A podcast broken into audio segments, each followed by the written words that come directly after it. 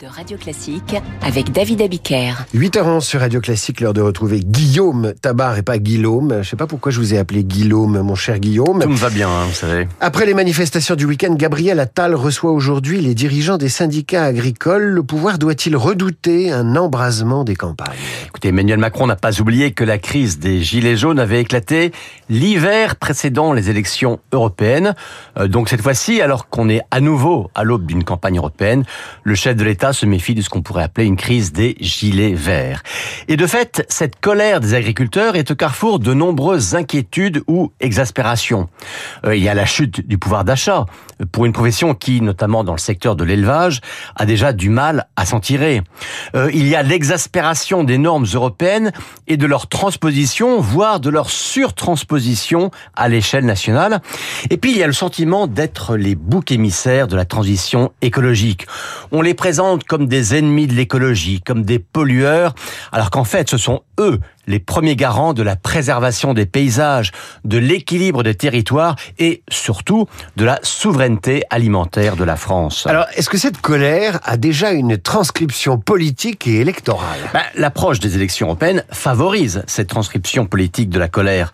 Euh, il n'a échappé à personne hein, que le Rassemblement national se posait en premier défenseur d'un monde agricole qui se sent abandonné et relégué.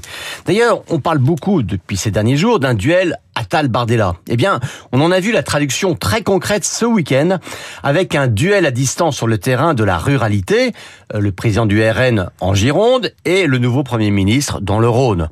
Alors, vous savez, hein, pendant des décennies, le monde paysan votait très majoritairement à droite, euh, tandis que le FN puis le RN, euh, si puissant chez les ouvriers, n'arrivait pas à mordre sur cet électorat-là. Eh bien, on assiste en ce moment à une véritable bascule et c'est ce qui motive d'ailleurs l'inquiétude de la majorité alors, euh, les macronistes accusent les lepénistes d'exploiter ou de récupérer la colère des paysans, mais euh, on peut symétriquement se demander si ce n'est pas d'abord cette crainte du RN qui pousse le gouvernement à enfin réagir.